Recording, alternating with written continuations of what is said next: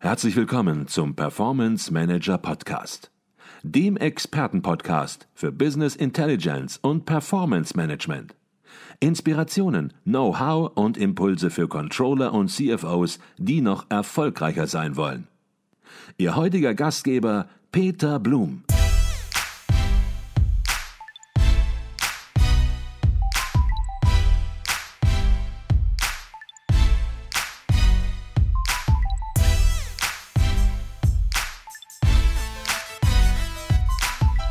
Herzlich willkommen im Performance Manager Podcast. Mein Name ist Peter Blum.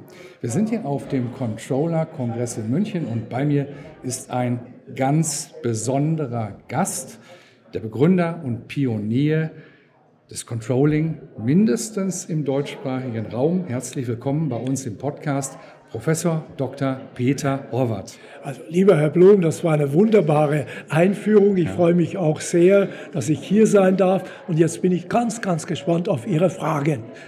Eine Controlling-Legende, ja. wie Sie hier im Podcast zu haben, ist für mich eine große Ehre. Und es gibt hier unendlich viele Themen, über die wir uns unterhalten ja. könnten und eigentlich auch müssten. Mhm, mhm. Mit wenigen Mitstreitern Ihrer Zeit haben Sie das Controlling geprägt wie kein anderer und ihr Buch Controlling, ja, das gilt immer noch, auch heute noch als ja. das Standardwerk der Disziplin. Sie sind erfolgreicher Unternehmer, Hochschulprofessor, Ehrenmitglied des ICV und die Liste, die ließe sich ihre Aktivität unendlich lang weiterführen. Aber heute wollen wir nur über einen ganz, ganz kleinen Ausschnitt ihrer Arbeit, ihrer aktiven Arbeit reden, nämlich ihre Stiftung, die Peter Horvath Stiftung, die seit 2011 in Kooperation mit dem ECV den Green Controlling Preis vergibt. Die Peter Horvath Stiftung leistet mit diesem Green Controlling Preis einen wesentlichen Beitrag dazu, die Bedeutung des ökologischen Aspektes der Nachhaltigkeit stärker ins Bewusstsein der Controlling Community zu rücken. Was hat Sie schon 2011 dazu bewegt, diesen Preis ins Leben zu rufen? Das ist eine ganz äh, schwere Frage, weil ich keine eindeutige Antwort habe. Aber im Grunde genommen waren das äh, äh zwei äh, Dinge. Einmal äh, hat man damals schon äh, das Thema Ökologie in den Unternehmen, die ich kenne, äh, schon praktiziert oder zumindest darüber Gedanken gemacht. Und zweitens, 2010 haben wir in der Ideenwerkstatt des Internationalen Controlling Vereins tatsächlich das Thema Green Controlling bearbeitet. Wir wollten mhm. da tatsächlich, wie der Name schon sagt, Ideen liefern für die Controller-Community und haben dieses Thema nach damaligem Wissensstand bearbeitet. Und das war so der zweite Anstoß, wo äh, ich und meine Stiftung sagten, äh, wir sollten, um das Thema voranzubringen, äh, tatsächlich äh, Lösungen, wo äh, Controller eine wirklich aktive Rolle bei der Erarbeitung grüner äh, Projekte tragen, prämieren. Mhm. Okay. Und man muss das natürlich auch ein bisschen im zeitlichen Kontext sehen. Ja. Wir reden über das Jahr 2011, wo Sie diesen Preis ins Leben gerufen haben. Ja. Das heißt, die haben schon vorher darüber nachgedacht. Und damals war es überhaupt noch nicht selbstverständlich, dass ja, diese Thematik im Controlling angekommen war. Das war noch ein Thema, wo man sich gefragt hat, hat das überhaupt etwas mit Controlling ja. zu tun? Ja, Und daher, ich ja, glaube, das ist nochmal wichtig, das herauszustellen. Ja, das ist in der Tat eine, eine geradezu klassische Fragestellung. Was hat das mit Controlling zu tun?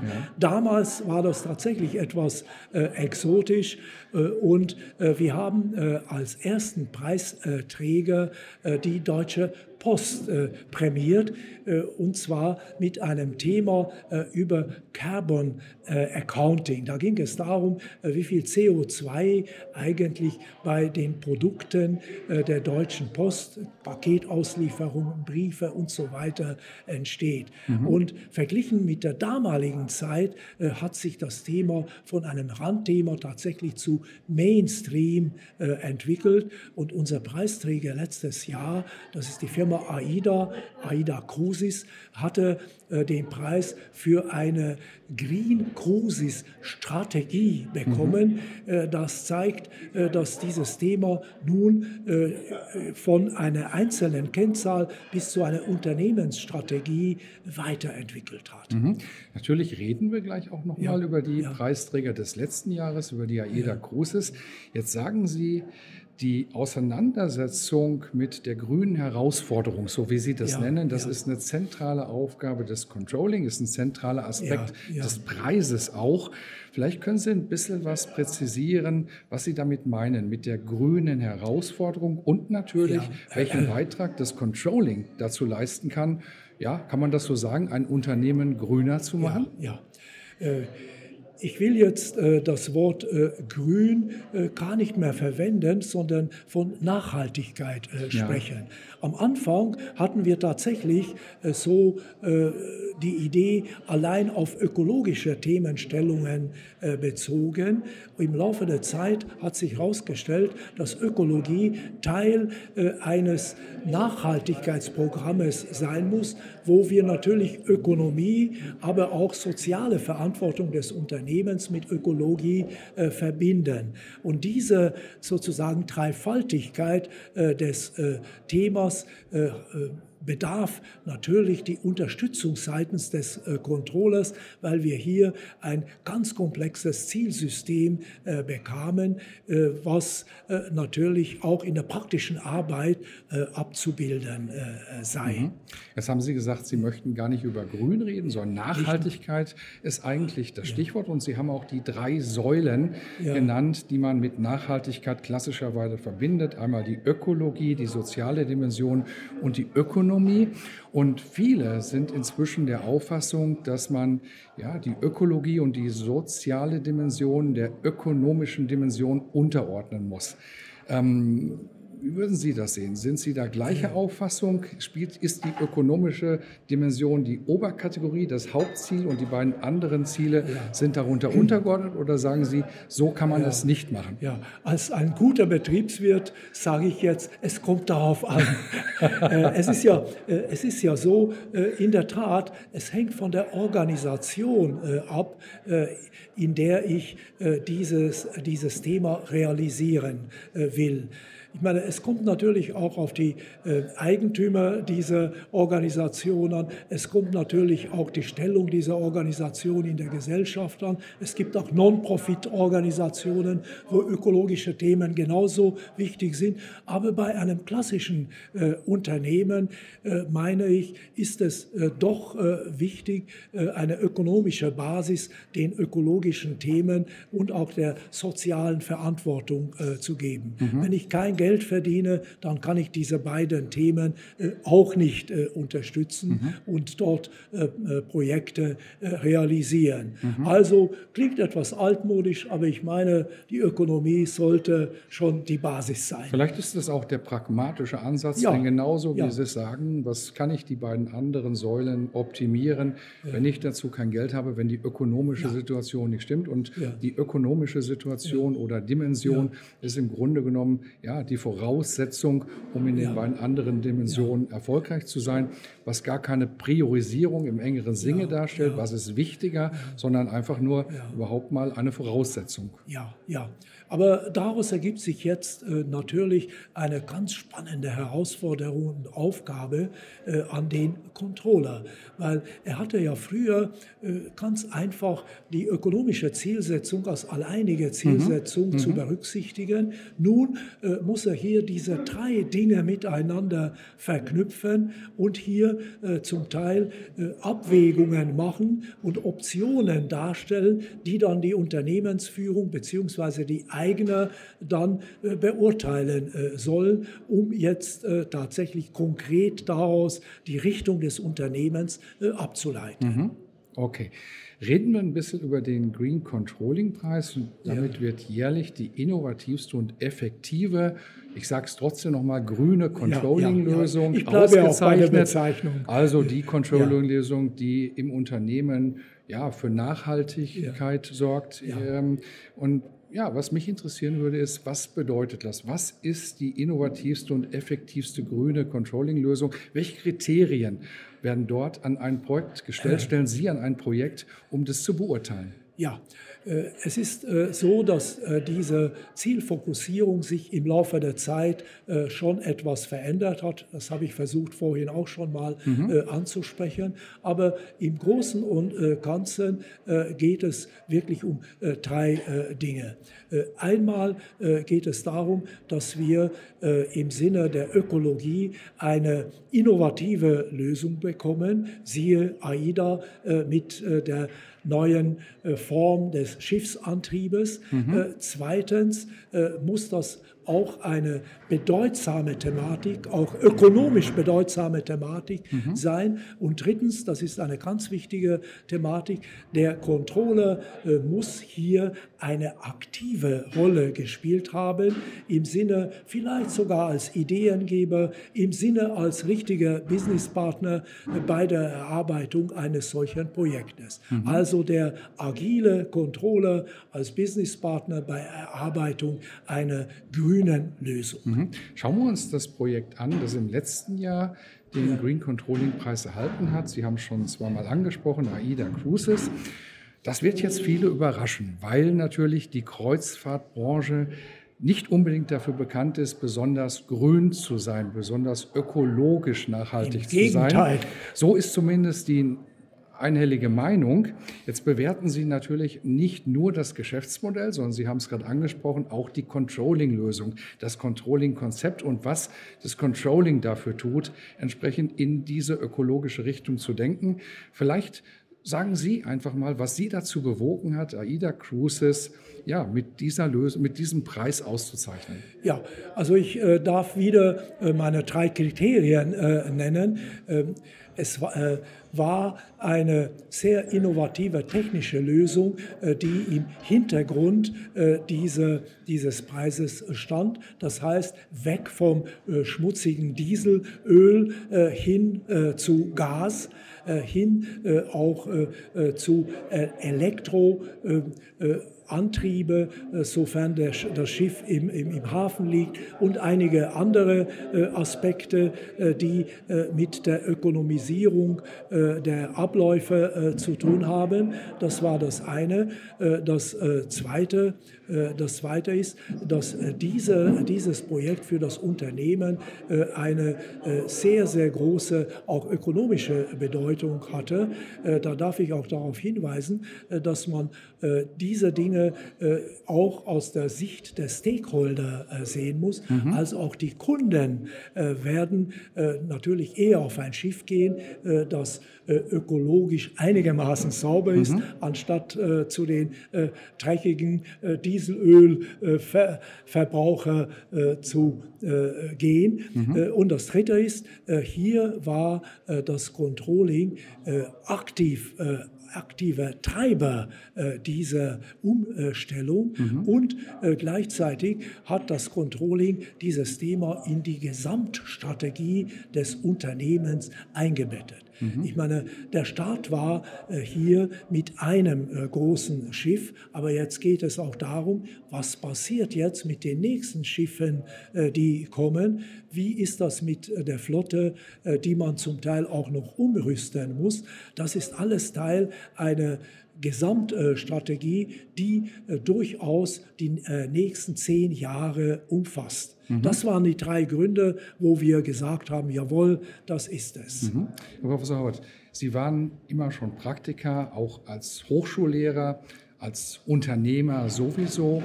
Und wie sehen Sie das? Ist Green Controlling in großen Konzernen angekommen? Klar.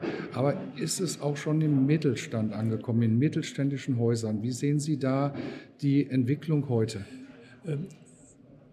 Auch äh, in mittelständischen Unternehmen ist äh, dieses Thema heute bereits äh, zu Hause. Äh, man muss jetzt nicht unbedingt die äh, große äh, Lösung ins Auge fassen, wo die ganze Gesellschaft gewissermaßen verändert wird, sondern auch ein mittelständisches Unternehmen kann hier auf ihrem Spielfeld einiges tun, um jetzt grüne Themen zu realisieren. Mhm. Wir hatten ja auch einige Preisträger in der Vergangenheit, die aus mittelständischen Unternehmen kommen. Mhm. Und bei den ganz großen ist das natürlich von einer viel größeren Bedeutung natürlich mhm. für die Gesellschaft. Aber wenn man die kleinen und mittelständischen Unternehmen zusammennimmt, dann äh, sprechen wir äh, von äh, mindestens 50 Prozent unseres Bruttoinlandproduktes, mhm. wo äh, diese Unternehmen äh, ihren Beitrag mhm. leisten. Mhm. Ich frage noch mal nach, sehen Sie Green Controlling im Controlling-Konzepten in Unternehmen schon wirklich verankert oder ist es manchmal noch hier und da so eine exotische Sache, dass man sich mit Green Controlling mehr so projektmäßig ja. beschäftigt? Oder sagen Sie, so wie entsprechend ein Reporting, eine Planung beispielsweise, äh, Finanzzahlen, ein Vertriebscontrolling ja. ja. zum Standard geworden ist, ist Green Controlling heutzutage schon ein Standard der Controlling-Disziplin? Also wenn ich ehrlich bin, noch nicht ganz. Äh, es ist ja so, dass wir in den letzten zehn Jahren eine fantastische Entwicklung hatten und in den letzten Jahren äh, durch äh, regulatorische Vorschriften aus Brüssel bzw. aus Berlin hier schon eine Pflicht auch zur Berichterstattung über grünen äh, Themen äh, bekamen. Aber äh, leider, leider in äh, manchen Unternehmen ist dieses Thema äh, auf einzelne Projekte reduziert und noch nicht Teil äh, einer Gesamtstrategie des mhm. Unternehmens. Mhm. Aber ich glaube, wir sind da auf dem besten Wege dahin, zumal heute, wie gesagt, die Stakeholder sowas von einem ähm, verlangen. Auch Geldgeber sind heute daran interessiert, sozusagen nur saubere Dinge zu mhm. finanzieren. Und äh, natürlich die äh, Kunden fragen auch danach, wie mhm. ist dieses Produkt, das ich kaufe, entstanden. Mhm. Und Sie leisten natürlich auch mit dem Green Controlling Preis, mit dem Thema, dass Sie immer an der Oberfläche halten, einen signifikanten Beitrag ja. dazu, es zur Standarddisziplin innerhalb so des Controlling zu machen. Manche Dinge äh, entwickeln sich nicht über Nacht, die brauchen ja. eine Zeit. Das gilt auch so für die klassischen Controlling-Konzepte. Ja, die auch nicht über Nacht entstanden sind, da wurde auch gewerkelt, da musste es auch in die Köpfe der Menschen ja, erst gebracht ja, ja. werden, um ein Controller-Selbstbild zu schaffen. Und genauso ist es natürlich auch mit dem Thema Nachhaltigkeit. Jetzt vergeben Sie den Preis schon seit 2011. Haben Sie da eigentlich eine gewisse Entwicklung der Schwerpunkte bei den Projekten feststellen können? Oder ja, sind die Projekte immer ähnlich gelagert? Äh, äh, nein, die Projekte haben sich weiterentwickelt. In den ersten Jahren, aber das entsprach auch äh, unserem damaligen Wissensstand, waren eher Einzelthemen äh, prämiert äh, worden. Äh, in den letzten Jahren äh, ist die äh, Richtung in Richtung Gesamtstrategie weitergegangen, so dass hier schon die Anstrengungen zu bemerken waren, im Unternehmen dieses Thema in das Gesamtsystem, in das gesamte Ökosystem mhm. zu installieren, auch über das eigene Unternehmen hinaus äh, zu wirken im Sinne einer Gestaltung des Ökosystems. Okay. Die Ausschreibung für den Green Controlling Preis 2019, die läuft. Jawohl. Ähm, ja, viele, die uns jetzt zuhören, zu sehen, die werden sich fragen, ja, wir machen hier möglicherweise was, ja. wir sind auch aktiv aus dem Controlling dabei, aber ist unser Projekt gut genug? Können wir uns für so einen renommierten Preis, können wir uns da bewerben? Machen wir uns möglicherweise, das werden einige vielleicht wirklich denken, machen wir uns da lächerlich? Ähm, Sie sagen schon lächerlich, wahrscheinlich macht sich hier sowieso keiner, wenn er sich mit dem Thema beschäftigt. Aber was sind die Kriterien, ähm, um sich entsprechend zum Preis zu bewerben? Welche ja, Projekte ja, fordern ja. Sie ein? Ja, es ist äh, so, äh, dass die Kriterien, die ich vorhin genannt habe, ja. diese drei Punkte natürlich weiterhin gültig sind, nämlich innovativer Ansatz, ein innovatives Thema, wirtschaftliche Bedeutung und natürlich Herausstellen der aktiven Rolle des Controllers bei diesem Thema. Und natürlich erwarten wir als Bewerber einen, einen schönen Projektbericht und Und natürlich muss damit auch verbunden sein, dass man nicht nur schöne Slides äh, präsentiert, sondern auch in der Realität auch schon etwas geschehen ist. Also gewisse Ansätze der Realisierung müssen dabei äh, schon vorzeigbar äh, ja. sein. Aber ich ermutige äh, jedes Unternehmen, hier sich zu bewerben, weil ich, ich meine auch schon die systematische Beschäftigung mit einer solchen Be Bewerbung zeigt einem, wo man steht und wo vielleicht auch die Lücken sind, in die man in der Zukunft hineinstoßen mhm. kann. Jetzt müssen wir natürlich noch die wichtige Frage beantworten, wo man seine Projekte einreicht und bis wann man das in ja. diesem Jahr tun darf. Ja, äh, einreichen kann man äh, das äh, Projekt äh, hier bei meiner Stiftung. Das ist äh, in äh, Stuttgart darf gleich die äh, Adresse angeben, mhm. 70 180 äh, Stuttgart äh, und CO Horvath und Partners.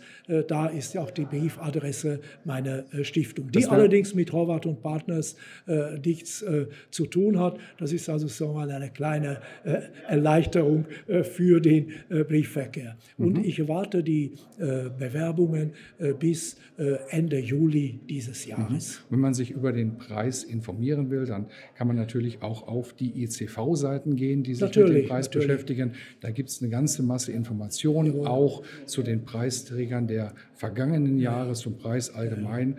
Und ja, da findet Und man eine ganze Masse an Know-how auch, worum es geht. So, man kann mich auch anrufen, man kann mir ein E-Mail schicken. Ich stehe ja gerne zur Verfügung. Wunderbar. Herr Professor Horvath, zum Abschluss des Performance Manager Podcasts, da stellen wir immer die gleiche Frage. Und die muss ich Ihnen natürlich auch stellen und bin extrem gespannt auf Ihre Antwort. Ähm, die Controllerschaft, die hier ist, die jungen Controller, die sind sehr karriereorientiert. Und was würden Sie diesen jungen Menschen im Finanzbereich, im Controlling-Bereich, was würden Sie aus Ihrer Lebenserfahrung denen mit auf den Weg geben? Worauf sollten die heute achten, damit es mit der Karriere, vielleicht auch ganzheitlich gesehen, nicht nur beruflich, sondern überhaupt der Lebenskarriere in die richtige Richtung geht? Eine Sie große Frage. Sie stellen aber Fragen, aber ich versuche mal, äh, ich, äh, ich versuche mal eine dreifache Antwort. Ich meine einmal äh, natürlich äh, die berufliche Seite. Da finde ich äh, sehr, sehr wichtig, äh, dass man sozusagen out of the box äh, denkt, nicht allein jetzt äh, mit den klassischen Controlling-Themen sich beschäftigt, sondern äh, versucht, Unternehmen und Geschäftsprozesse als Ganzes zu verstehen, damit man wirklich in der Lage ist, auch vielleicht in anderen Bereichen eines Unternehmens sich zu bewähren. Die zweite, zweite wichtige Frage ist, wie stellt man dies an?